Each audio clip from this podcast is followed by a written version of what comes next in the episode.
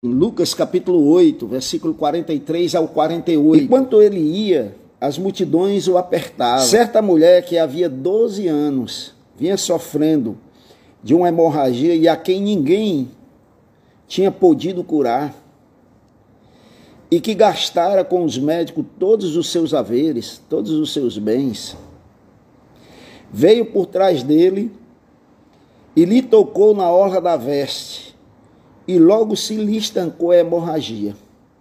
Mas Jesus disse: Quem me tocou? Como todos negassem, Pedro, com seus companheiros, disse: Mestre, as multidões te apertam e te oprimem, e dizem, e dizes: Quem me tocou? Contudo, Jesus insistiu: Alguém me tocou, porque senti que de mim saiu o poder. Vendo a mulher que não podia ocultar-se, aproximou-se trêmula e, prostrando-se diante dele, declarou à vista de todo o povo a causa por que lhe havia tocado e como imediatamente fora curada. Então lhe disse: Filha, a tua fé te salvou. Vai-te em paz. Nada, eu, eu creio que, não, é a verdade, nada tem produzido mais miséria no mundo do que o pecado. O pecado é devastador.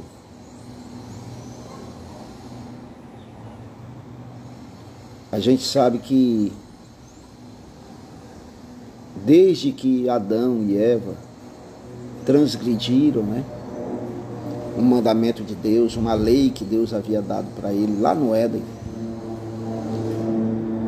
o apóstolo Paulo diz que, em Romanos capítulo 5, que por um só homem entrou o pecado no mundo, se referindo a Adão, e que pelo pecado entrou a morte.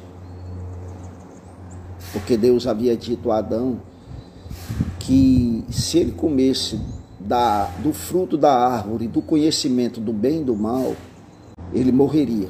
Mas ele desobedeceu, ele não acreditou em Deus, ele acabou acreditando em Satanás, porque Satanás disse: certamente vocês não vão morrer se vocês comerem.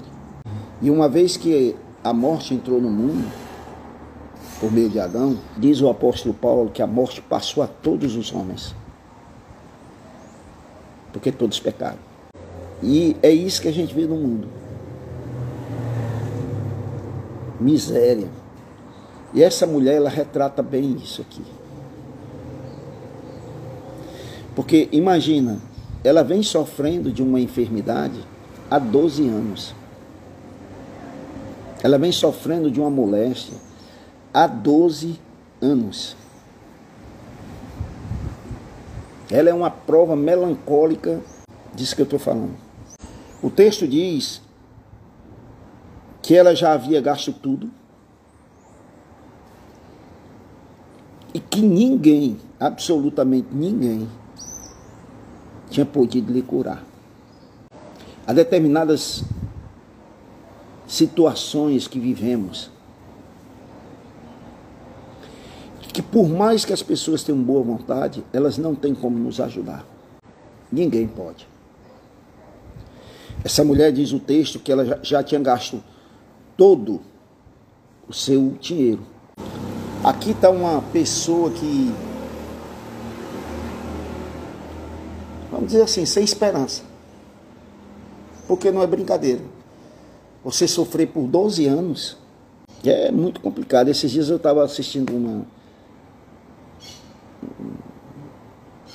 um documentário de pessoas famosas né, que, morre, que sofreram acidentes terríveis e, e me lembrei, nem lembro o nome do, do, do ator, né, mas ele fazia o papel do super-homem. Né, e ele tem um acidente num cavalo que ele corria.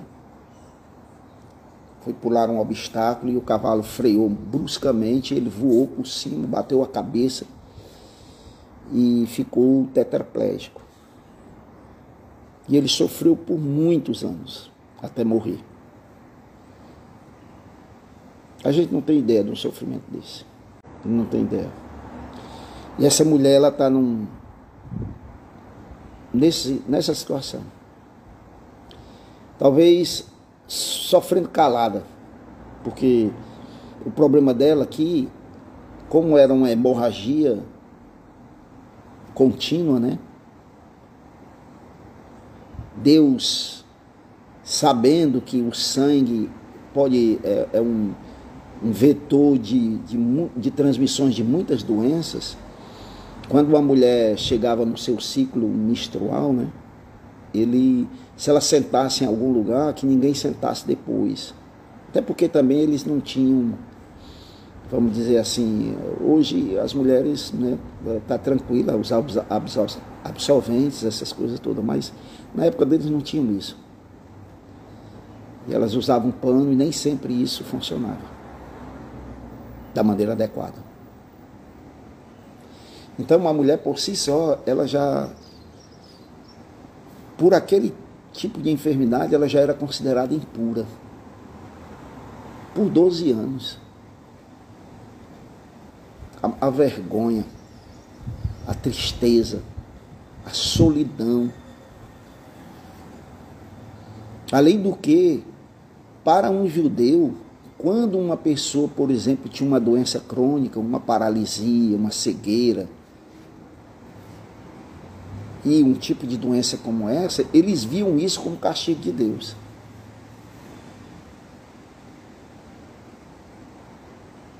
Aí a mulher era considerada impura, a mulher era uma era objeto da ira de Deus, do castigo de Deus sobre a vida dela na perspectiva humana. Era uma doença que enfraquecia ela fisicamente, porque quem perde sangue perde força.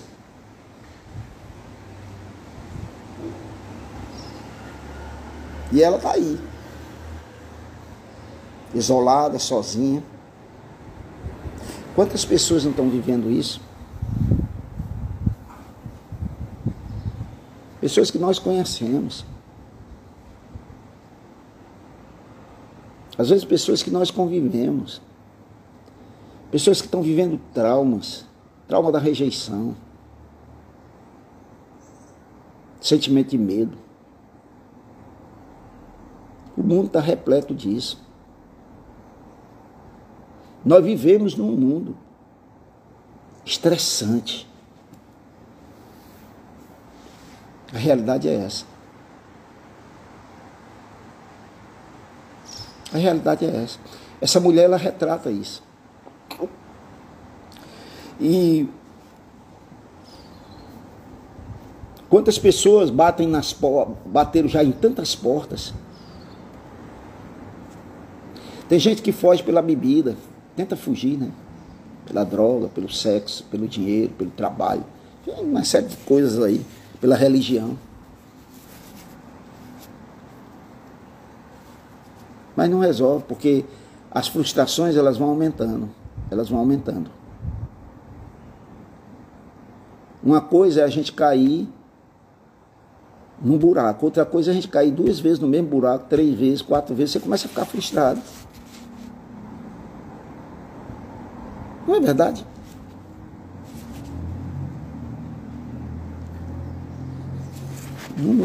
Talvez a exemplo dessa mulher, nós temos tantas pessoas assim. Mas ela, ela, ela tem uma coisa interessante que eu que eu digo que ela, olha, um pouquinho de fé é suficiente para Jesus. Eu já tenho dito isso aqui. Essa mulher, mesmo debilitada, mesmo da maneira como ela veio, diz o texto, versículo 44, que ela veio por trás dele. Ela não vai nem pela frente. Olha como ela se sentia indigna. Ou talvez nem pudesse chegar, né? Por causa da multidão. Olha como, pensa comigo, que essa mulher podia ter pensado, ele, ele vai me rejeitar. Olha como esse sentido de rejeição estava intrínseco dentro dela. E eu não estou tirando aqui a razão dela. Não. Muitos de nós nos sentimos rejeitados por coisas muito menores. Um olhar, uma, uma palavra ruim, dura.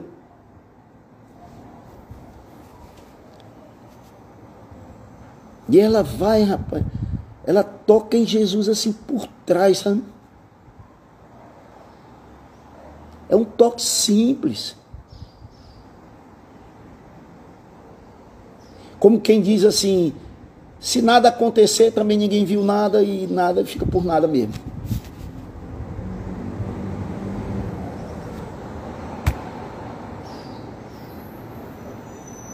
Eu não quero. Talvez eu, eu fique imaginando que ela tenha dito assim, rapaz, eu, eu vou tentar mais uma vez, porque eu já tentei em tantos lugares, né? Provavelmente ela já devia estar ouvindo de curas, de coisas extraordinárias que Jesus vinha fazendo.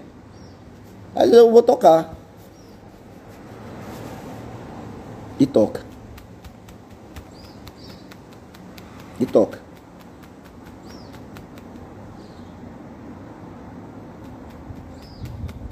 Eu, eu fico impressionado assim, quantos, quantas pessoas chegaram em Cristo por razões mais diversas.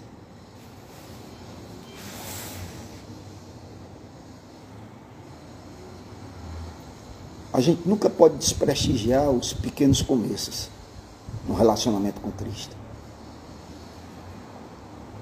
Nunca. muitas vezes a gente quer formar um padrão, porque a gente chegou dessa forma e a gente acha que todas as pessoas que têm que chegar, têm que chegar da mesma forma que nós. Imagina se essa mulher, né, depois de salva aqui, curada, ela dissesse, não, só tem um jeito de se aproximar de Jesus, é se tocar nele por trás, do jeito que eu toquei. Nem pela frente, não funciona, nem de lado, só se for por trás. Aí pronto, se montou um padrão. A gente faz isso continuamente. Às vezes eu eu tenho um certo receio de falar, por exemplo, do meu testemunho, porque para outras pessoas elas podem pensar assim, é, mas eu não passei por esse problema que ele passou. Claro, cada um tem sua maneira de viver, de, cada um tem os seus problemas. Aí a ideia que dá é que Jesus ele só vai curar aquele tipo de pessoa que passou pelos problemas do Josemar. Não, não. Ou dos problemas de, de alguns de vocês que estão aqui. Ou de todos. Não, não, de jeito nenhum. De jeito nenhum. Há pessoas que chegaram em Cristo Jesus que a gente ficaria baba, ba, ba, ba. A gente ficaria bobo. Pronto. Tentei falar uma palavra aqui que não saiu enrolou. Ficaria bobo. Como é que pode? Como é que essa pessoa chegou? A maneira como essa pessoa chegou?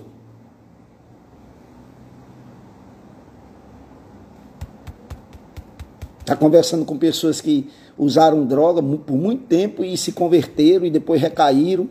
E aí eles. É, essa pessoa, pelo menos que eu estava conversando com ele, ele dizia: rapaz, a coisa que mais me impressionava é porque lá na, na boca de, do fumo, né, onde eles estavam fumando crack, essa coisa toda, usando crack essa coisa, ele falava de Jesus para as pessoas, para os viciados, e depois algum desses, desses viciados saíam dali, ele até achava que a pessoa já tinha morrido,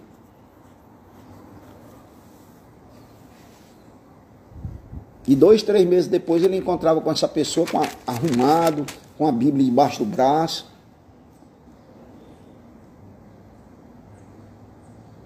pregando o evangelho para ele. E agradecendo a ele, porque naquele dia, na boca do fumo, ele falou de Jesus. E aquela pessoa, quando saiu dali, naquele sufoco todo, caiu a ficha e disse: Não, eu não quero mais isso para a minha vida, eu vou recorrer a Jesus.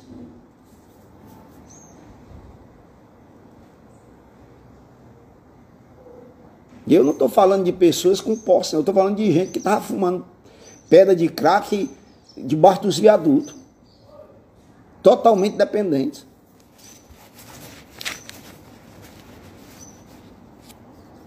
Mas foram. Os pequenos começos. Essa mulher, ela só. Ela, ela foi, a primeira coisa, o primeiro contato que ela tem com, com Jesus é por trás dele. Eu acho isso muito, muito maravilhoso. Às vezes a gente pensa que, que pessoa só entregou sua vida para Jesus se houver fogos, né? É, tá, ficou. Não, não, não. Nicodemos foi ter com Jesus de madrugada. E numa conversa, que se a gente olhar para João capítulo 3, a gente nem sabe se ele se converteu. Porque aparentemente parece que não. Só que depois ele começa defendendo Jesus, em João capítulo 7, quando, quando Jesus morre, é, é, José de Arimateia vai pedir o corpo de Jesus para ser sepultado a Pilatos, e Nicodemos está com ele. Pequenos começos. Da jovem, da, da, da mulher, João capítulo 4, samaritana. Pequenos começos uma conversa ao meio-dia, na beira de um poço.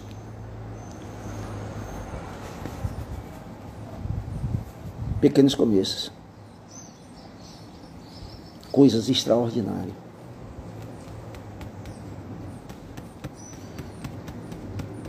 E sabe de uma coisa, mano? Nós precisamos de verdade, todo dia, ter esses pequenos começos com Jesus. Porque a mesma, da maneira como nós chegamos, Jesus quer que a gente continue.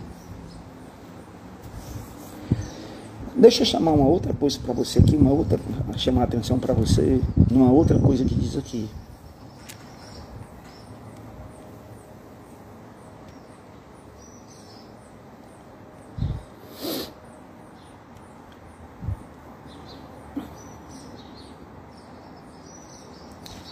Quando ela toca em Jesus,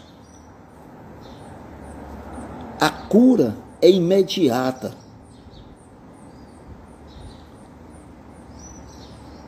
Versículo 44. Logo se lhe estancou a hemorragia. Olha, tem coisas que Deus, até porque depende de nós, né? A coisa vai acontecendo paulatinamente. Mas tem coisas que são imediatas. Às vezes, Deus ele vai vamos dizer assim, ele vai trabalhar num processo. Mas muitas vezes não é no processo. É imediato.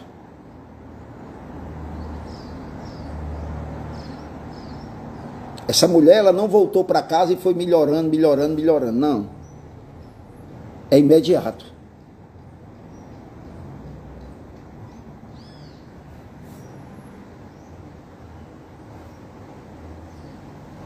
Se você está conversando com o irmão, de vez em quando ele entra aqui. Irmão Isaías, se você tiver, um dia a gente vai ter a oportunidade de ouvir. A primeira filhinha deles, com um ano de idade, ela adoeceu e para encurtar a história. E morreu. Ele estava com ela na cama, ele e a esposa, e a mãe saiu desesperada correndo. A filhinha já vinha perdendo, estava só, só pele e osso, pele e osso, pele e osso. Ele não conhecia Jesus, já tinha rodado por todo lugar. E aí, naquele desespero, vendo a filhinha dele já em cima daquela cama, ele pede a Deus, pede a Jesus, Senhor, me dê, deixa ela viver comigo mais um tempinho, é a minha primeira filha. Leve ela agora não.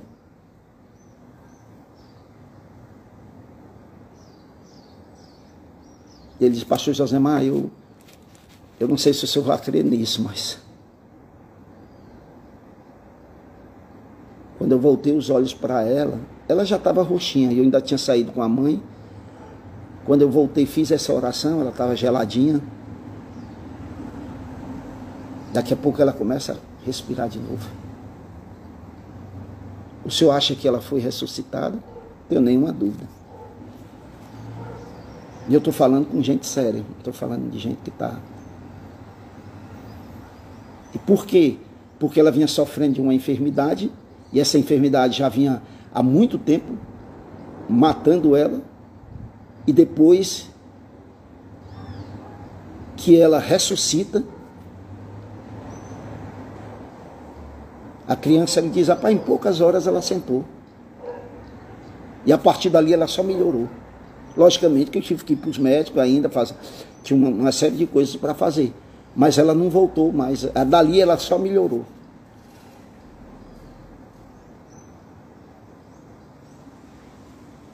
São histórias, às vezes, que a gente acha que é absurda, né? Mas não é não. Porque Jesus ele continua fazendo. Isso não significa que ele vai fazer com todas as pessoas da mesma maneira, na mesma hora. Deus sabe, ele tem autoridade, ele, é ele que sabe de todas as coisas. Não somos nós.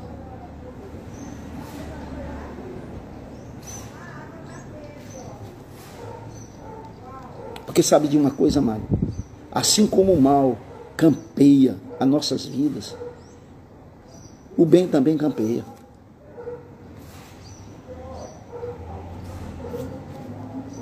Agora deixa eu só finalizar aqui para não ficar muito longo. Quando ela toca dele, quando ela toca nele, que ela é curada, ela sentiu que curou, ela quis sair em silêncio. Ela chegou anônima e quis sair anônima. Você acha que Jesus não sabia quem ela era? Claro, claro. Quando ele faz essa pergunta, quem me tocou? Versículo 45, Pedro, né, que era o falante do grupo, disse: Senhor, está todo mundo te apertando. É até sem sentido essa pergunta que o senhor está fazendo. Quem me tocou? Todo mundo está ali tocando, empurra para cá, empurra para lá. Mas ele diz: Não, alguém me tocou, porque de mim saiu poder. Houve um toque diferente ali. Você acha que ele não sabia quem era esse alguém? Ele é onisciente. Ele sabia. E olha que coisa interessante, versículo 47. A mulher, vendo a mulher que não podia mais ocultar, se aproximou-se trêmula diante dele e declarou à vista de todo o povo. Por que, que ela ela tentou ocultar e, e aproximou-se trêmula. Rejeição. Sentimento de rejeição. Lembra quando eu estava falando sobre rejeição? Amados, tem coisas na nossa vida, eu não sei porquê, a gente tem rejeição de que Deus vai nos, ou a gente tem a percepção de que Deus vai nos rejeitar. É por isso que nós não, não somos tratados e curados de tantas coisas porque temos medo de abrir o nosso coração para Deus. Você já viu aquele tipo de oração? Senhor, perdoa todos os meus pecados. Sim, eu tenho que fazer esse tipo de oração, porque tem pecado que eu nem sei que fiz. Mas tem pecado que eu sei que fiz. Tem, tem coisas na sua vida que você sabe o que é. Só que você quer ocultar. E por que, que você quer ocultar? Porque você tem medo de ser rejeitado, ser rejeitada por Jesus. Tem cristãos e cristãs que, por não fazerem isso, acabam caindo na desgraça de novo. Porque não conseguem chegar diante de Deus com um coração sincero Senhor, é isso aqui. Amados, olha, Jesus diz assim: ó, Eu não vim, o filho do homem não veio, o filho do homem veio para buscar e salvar o que havia se perdido. Outra hora ele diz assim: ó, os, o, o céu não precisa de médico, não. Eu não vim chamar pessoas justas, não. Eu vim chamar foi pecadores ao arrependimento.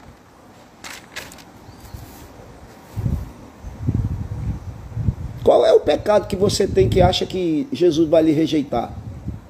Que você tem medo de confessar? Em 1 João, ele vai dizer, João diz na sua primeira carta, capítulo 1, ele diz: Se confessarmos os nossos pecados, Deus é fiel e justo para nos perdoar de todo pecado. Mas precisamos confessar. Senhor, é isso aqui. É isso aqui que está me impedindo de viver a boa vida. de ter um bom relacionamento contigo.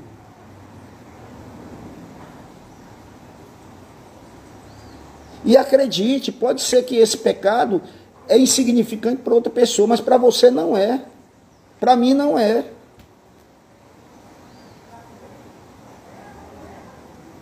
Todo comportamento, toda atitude, todo sentimento que lhe impede de viver o melhor de Cristo na sua vida, você tem que chegar lá e dizer: Senhor, isso aqui, Senhor. Jesus queria que essa mulher falasse, e ela vem trêmula. Ela vem com medo da rejeição. Deus vai me rejeitar, Jesus vai me rejeitar. Olha como era meu. Era trauma dela, claro. Porque se ela havia sido curada fisicamente por ele, por que, que ela ia sofrer rejeição depois da cura? Não fazia sentido, mas só que na cabeça dela funcionava assim. E só que na, na cabeça de muitos de nós é assim que funciona.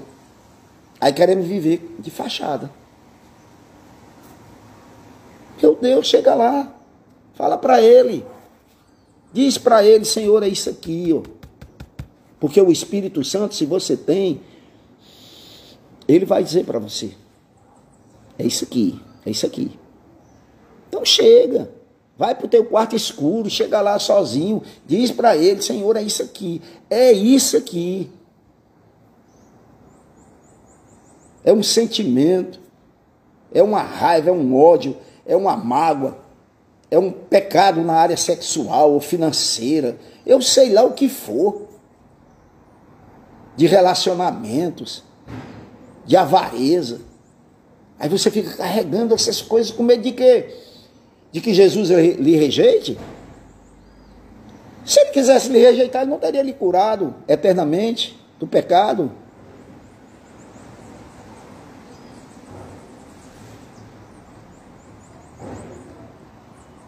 Aí eu vou fechar.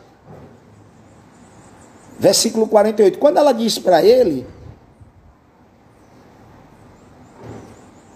versículo 47, né?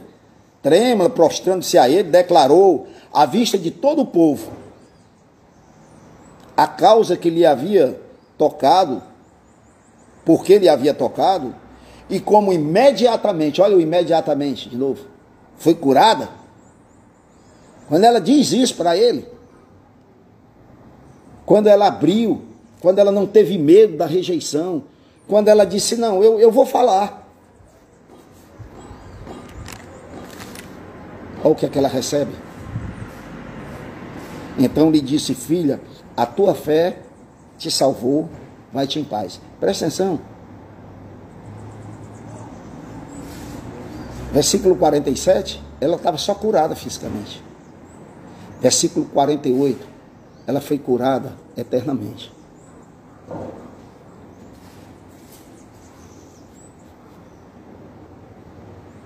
Viu isso? Porque Jesus ele não quer fazer a obra pela metade. Ele não faz isso. Nós temos que entender isso. Para, pensa. Antes de Cristo, você vivia assim, assim, assim. Aí você chega em Cristo. Aí tua vida dá uma melhorada. Eu estou falando em termos de pecado e tal. Tua vida dá uma melhorada grande. Porque você para de fazer determinadas coisas, de dizer e tal. Você vai mudando, você está no, no, no caminho. Beleza. Só que aí você começa a pensar, puxa, mas eu vou ser rejeitado. Não vai não. Porque, como Paulo disse em Romanos, rapaz, se Deus não poupou o seu próprio filho, né? Versículo, capítulo 5. Antes entregou por nós. Quando nós éramos ainda inimigos de Deus, pecadores. Será que ele não nos dará com ele gratuitamente todas as coisas? Versículo 8. É claro, mano. Assim, quando eu estava lá no lamaçal, ele me tirou de lá? Será que ele não vai me, me perdoou e me salvou? Será que ele, não, ele vai poupar agora alguma coisa? Pensa nisso.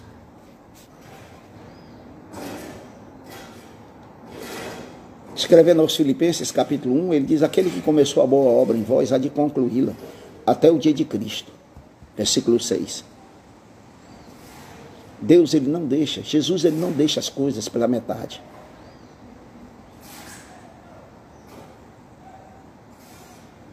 Ele queria ouvir esse testemunho da mulher. E por que que ele queria? Para que ela entendesse que ele não iria rejeitá-la.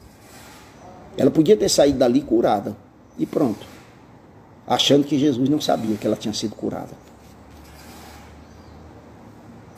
Mas só que ela não estava doente só fisicamente.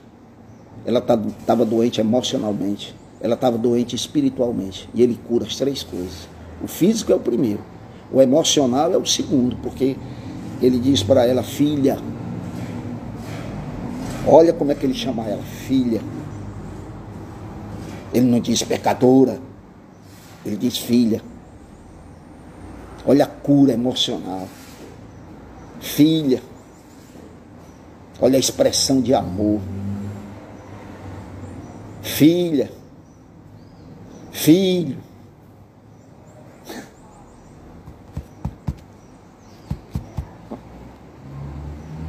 E aí, espiritualmente, a tua fé te salvou.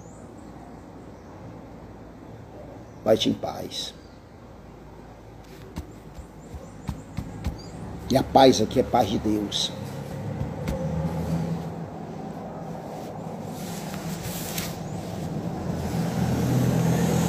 Quantos Jesus está olhando para nós e está dizendo: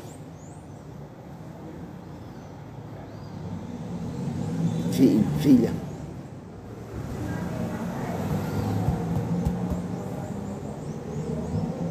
sabe qual era? Eu vou parar aqui. Você sabe qual era a grande acusações que os inimigos de Jesus faziam, os religiosos hipócritas? É porque Jesus ele se misturava com pecadores. Essas pessoas tinham acesso a Ele. Essa, essas pessoas não sofriam dele a rejeição. Claro que Jesus não se aproximava deles, ou eles se aproximavam de Jesus, é, para que Jesus fosse conivente. Isso é está fora de cogitação. mas era porque Jesus não iria rejeitá-los, rejeitá-las. Jesus não vai nos rejeitar. Não vai. O apóstolo Paulo diz em Romanos 8 que nada poderá nos separar do amor de Deus que está em Cristo Jesus. Aí ele traz uma lista de coisas. Nem a morte, mano, é capaz de nos rejeitar. Por esta razão, nos apeguemos com mais firmeza às verdades. É, é verdade, Vasconcelos. As verdades ouvidas, para que delas jamais nos desviamos. Se, pois, se tornou firme a palavra por meio de anjos, e toda transgressão recebeu, né? Ele está se referindo aqui à carta aos Hebreus. Como, como escaparemos nós se negligenciarmos tão grande salvação? É o que o resto do texto vai dizer. Mas lembra disso. Chega para Cristo hoje. Abre para Ele agora. Chega aí e diz, Senhor, é aqui. Ó. É aqui que está doendo.